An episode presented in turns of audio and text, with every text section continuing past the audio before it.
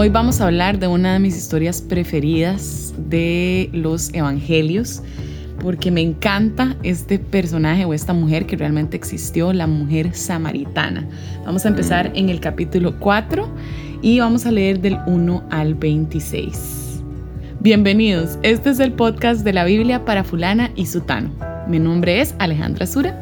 Y yo soy Stefan Feliz Kent. Estefan, ¿estás listo para hablar de la mujer samaritana? Listísimo. Me encanta. Hmm. Bien, vamos a leer la historia para que quienes no tienen una Biblia en estos momentos a mano están manejando, están en algún lado con las manos mojadas porque están lavando los platos. Esa soy yo, la que escucha podcast así. Eh, vamos a leerles la historia y luego nos vamos a devolver y vamos a ir pedacito por pedacito. Por tanto, cuando el Señor supo que los fariseos habían oído que él hacía y bautizaba más discípulos que Juan, aunque Jesús mismo no bautizaba, sino sus discípulos, salió de Judea y se fue otra vez para Galilea, y él tenía que pasar por Samaria.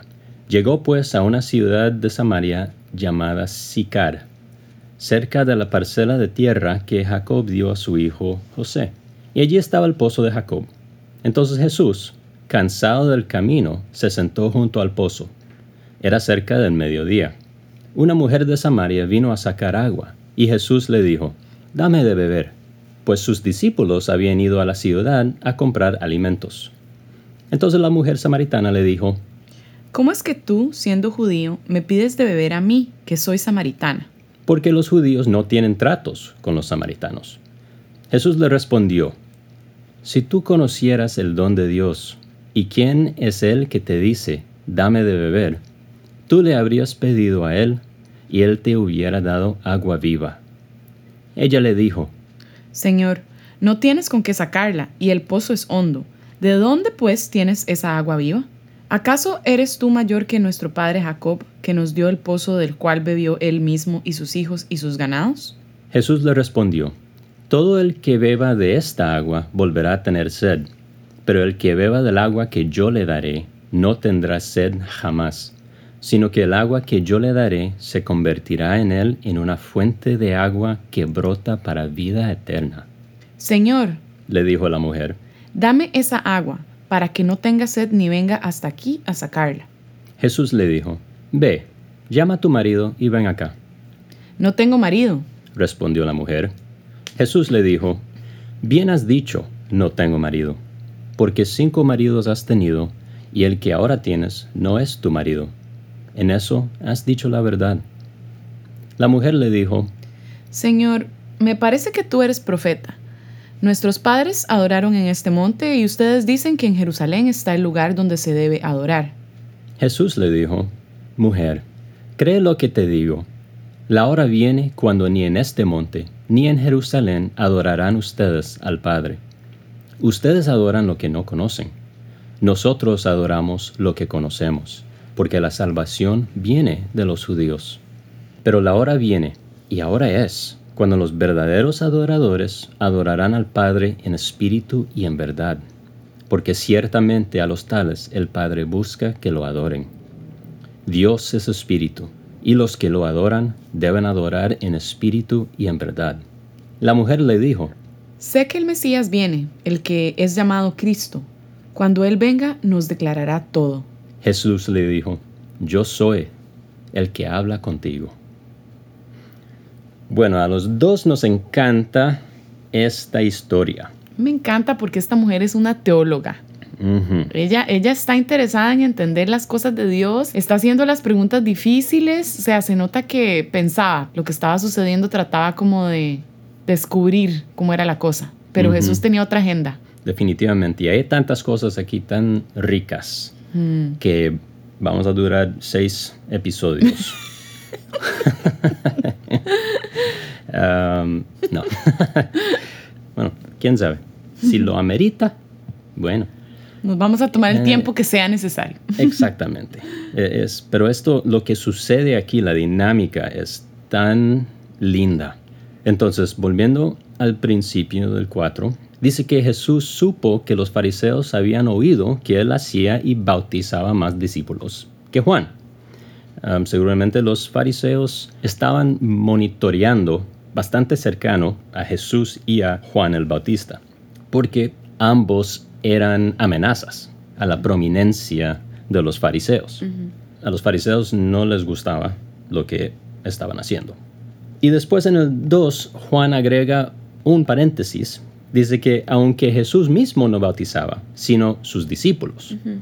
Interesantemente, esto es algo que vemos también en el ministerio del apóstol Pablo. En 1 Corintios 1, versículos 14 al 17, leemos esto.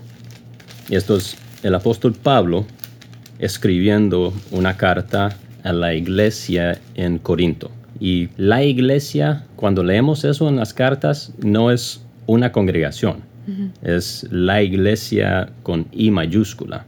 O sea, todos los creyentes en esa ciudad que conformaban varias congregaciones, probablemente. Congregaciones en casa.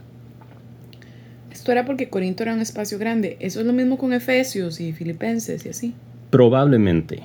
O sea, no sabemos con ciencia exacta la cantidad de creyentes que había en las diferentes ciudades. Pero Éfeso era una ciudad grande, prominente. Corinto también. Ah, Atenas también. Bueno, los Gálatas, eso no es una ciudad. Galacia es toda una región. Claro. Entonces escribe a los Gálatas. Entonces esas cartas a las iglesias se circulaban. Sí. Entonces se pasaban de una congregación a otra y ahí iban. Entonces en 1 Corintios leemos esto. Doy gracias a Dios que no bauticé a ninguno de ustedes, excepto a Crispo y a Gallo, para que nadie diga que fueron bautizados en mi nombre. Hmm. También bauticé a los de la casa de Estefanas.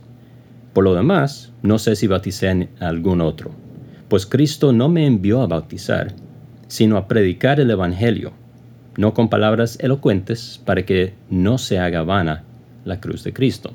Y me pregunto si Jesús hacía eso que él mismo no bautizaba por las mismas razones. Porque imagínese si Jesús hubiera bautizado él mismo a algunas personas, ¿cómo eso hubiera podido... Eh, Envanecer a algunos. Sí.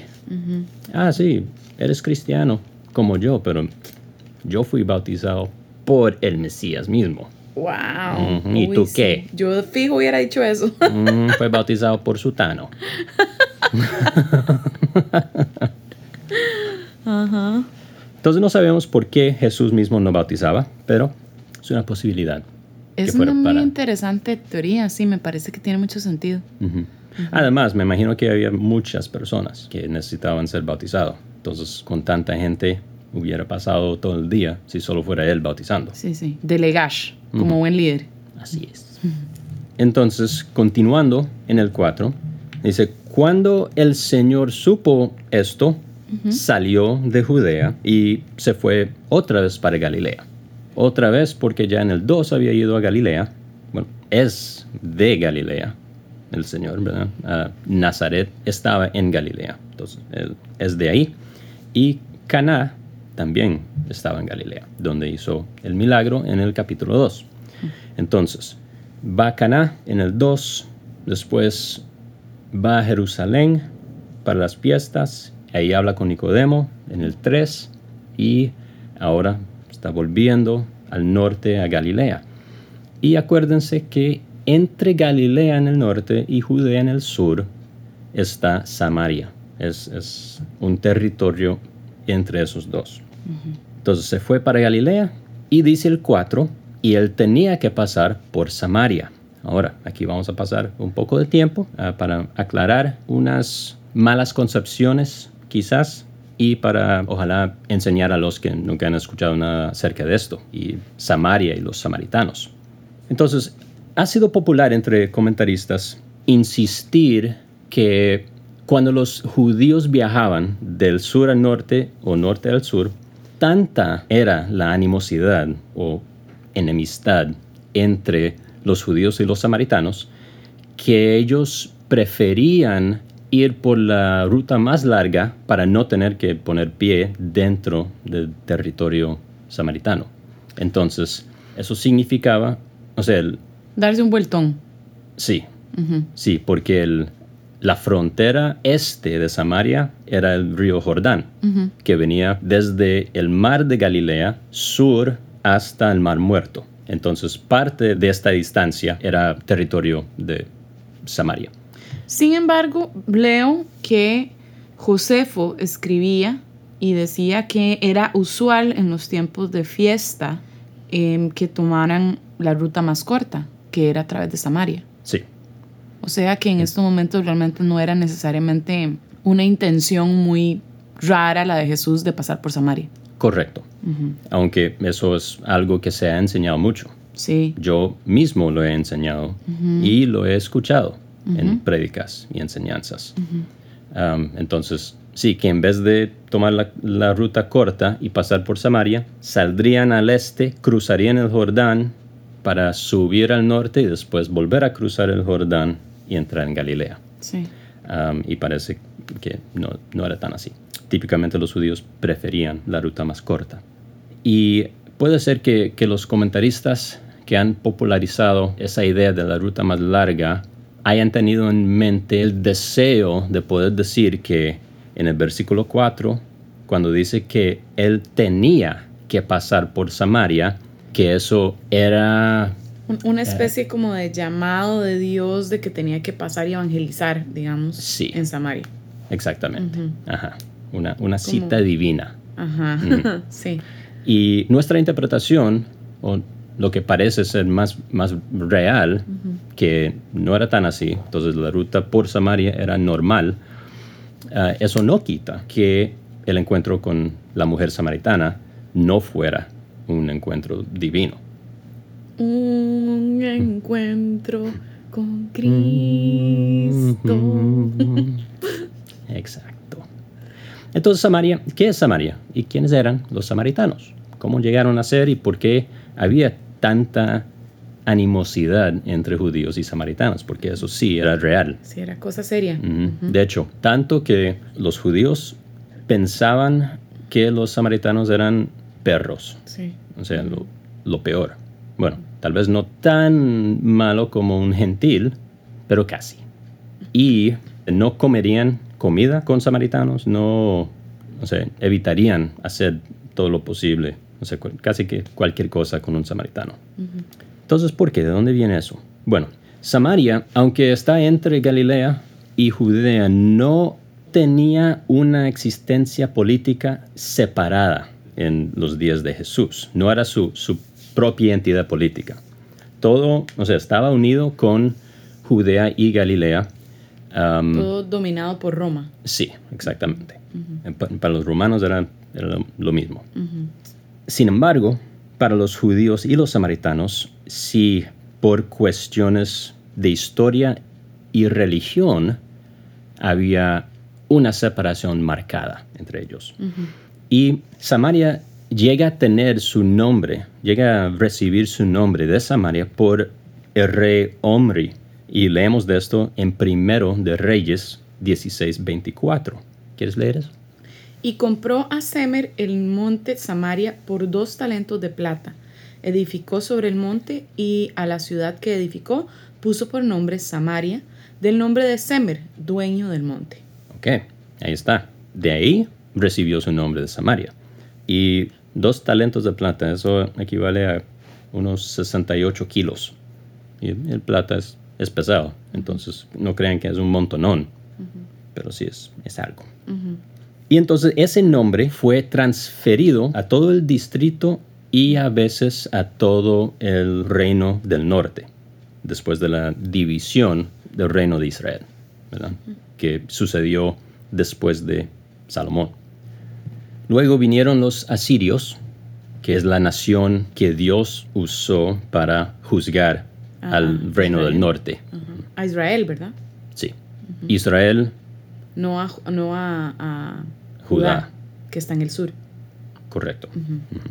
Y los asirios capturaron Samaria en los años 722 y 721 antes de Cristo.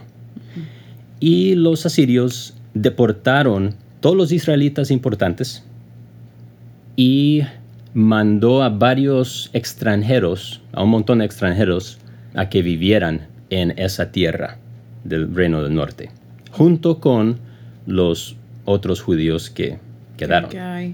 Y ahí fue donde se empezaron a mezclar Sí. y empezaron a eh, adulterar, por decirlo así, la raza judía, lo cual era un gran no, no, no, por favor, no. Eh, y eh, ahí surge esta nueva raza o esta nueva mezcla de personas Sí, medio israelita. y medio La sangre. gentil. Sí, sangre medio israelita y medio gentil, exactamente. Medio pagano. Claro, Entonces esa mezcla no le cayó bien a los judíos. Entonces, después del exilio, porque el, reino del sur, o sea, Judá, donde estaba Jerusalén y todo eso, ello- eso fue capturado por los babilonios y también ellos fueron exportados o exiliados. Y después del exilio, cuando los judíos volvieron a su, a su tierra, los que habían ido al exilio y se habían mantenido puros en cuanto a su sangre, no se mezclaron con las naciones de allá, vieron a esos judíos, esa mezcla ahí, muy mal. Entonces mantuvieron el Pentateuco de las escrituras hebreas, pero solamente eso, y también incluían en su nueva religión elementos inaceptables de las religiones paganas. Y por eso también los judíos no aceptaron eh, a los samaritanos. Alrededor del año 400 a.C., los samaritanos construyeron su propio templo, ya que no podían ir a adorar en Jerusalén. Y ese templo rival fue construido justamente en el monte Gerizim. Ese templo fue destruido cerca del final del segundo siglo antes de Cristo por Juan Hircano, que era uno de los, de los líderes en Judea. Y eso como que empujó aún más la animosidad religiosa entre, entre los dos. Bueno, entonces después de eso, la destrucción de- del templo de los samaritanos, ellos continuaron adorando en el monte Gerizim y los judíos en Jerusalén. Muy bien, eso es Samaria.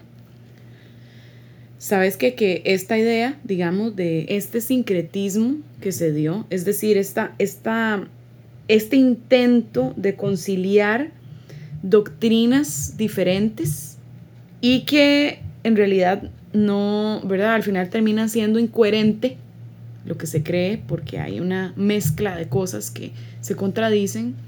Es algo que no, que, que claramente tenía sentido que fuera un problema para los judíos y un problema desde el Antiguo Testamento, viendo a Dios advirtiendo una y otra vez esto de que no se mezclen con otras naciones. Y es algo que no vemos solo en la Biblia y con los samaritanos, mm, sino que también incluso lo vemos hoy en muchísimas diferentes tipos de cristianismo, donde hacemos como una mezcla de creencias y bueno, yo creo en Dios y creo en el cristianismo, pero también me leen las cartas del tarot y recomiendo a esta persona que tal vez lee el tarot o creo en Dios. La astrología. Exacto, pero también me encanta la idea de la astrología y creo en, en que soy escorpión, entonces mi personalidad es esta o la otra. Y mm, incluso algo un poquito menos evidente, como simplemente decir, bueno, sí, yo creo en Dios, yo creo en Jesús, pero, pero no creo en las religiones, no creo en la Biblia o no, no, no- realmente no la estudio mucho, ni siquiera la abro nunca. Creo en un Dios de amor que acepta a todo el mundo y entonces hacemos como que una mezcla dentro de lo que el mundo ofrece, ¿verdad? Que es como amor es amor y todo es lindo y nadie tenga problemas con lo que los otros creen y no debería de haber una definición muy, muy específica, sino que todo mundo puede creer a su forma. Entonces todos estamos en paz con eso y al final nos volvemos en los cristianos amados por el mundo, ¿verdad? Que aman el mundo, pero además son amados por el mundo, lo cual es completa y absolutamente antibíblico, Ujú. porque Y- el mismo Jesús dijo. Excelente indicador de que hay un problema. Exacto. Exactamente. Tristemente, ¿verdad? Eh, nos reímos, pero en realidad no es gracioso. Por, bueno, me río yo. en realidad no es gracioso porque es la tentación de encajar a Dios en nuestras preferencias. Lo, lo convertimos a Él en un Dios que es más fácil de digerir y no nos damos cuenta que estamos absolutamente dándole la espalda al Dios de la Biblia, ¿no? Sí, definitivamente. Eso es, muy importante que lo tomemos en cuenta. Y no solo una vez, sino, sino mantenerlo en, mente. ¿De qué maneras estamos negociando con el mundo y, nuestra fe? ¿O en, qué maneras estamos diciendo implícitamente que Cristo y el Evangelio no es suficiente? Necesito Cristo más astrología por ejemplo, para estar feliz o para ser feliz. Muy bien. Bueno, muchísimas gracias por escuchar este episodio de la Biblia para fulana y sutano y continuaremos en la próxima semana. Gracias por estar con nosotros. Esto fue un buen tiempo de contexto y esperamos que en el próximo episodio ya podamos entrarle un poco más a la parte de la interacción entre la mujer samaritana y Jesús. Súper emocionante. Gracias por estar acá y les recordamos que tenemos Patreon y este ministerio no puede continuar sin su ayuda y su apoyo. De oración y financiero. sí. Entonces pueden ir a nuestra página que es patreon.com slash alesura a-L-E-S-U-R-A. Y ahí podrán ver diferentes formas en las que nos pueden apoyar. Con solo 5 dólares al mes podrían hacer una gran diferencia para poder ayudarnos a seguir este trabajo que estamos haciendo. También les recordamos que tengo un canal de YouTube que se llama Alejandra Sura. Y también pueden seguirme en Instagram como Alesura. A Estefan le pueden escribir a fulana. Ningún lado. sí. Fulana y sutano arroba gmail.com. Si tienen preguntas, comentarios, nos encantaría saber de ustedes. Que tengan una hermosa semana y que Dios los bendiga. Chao.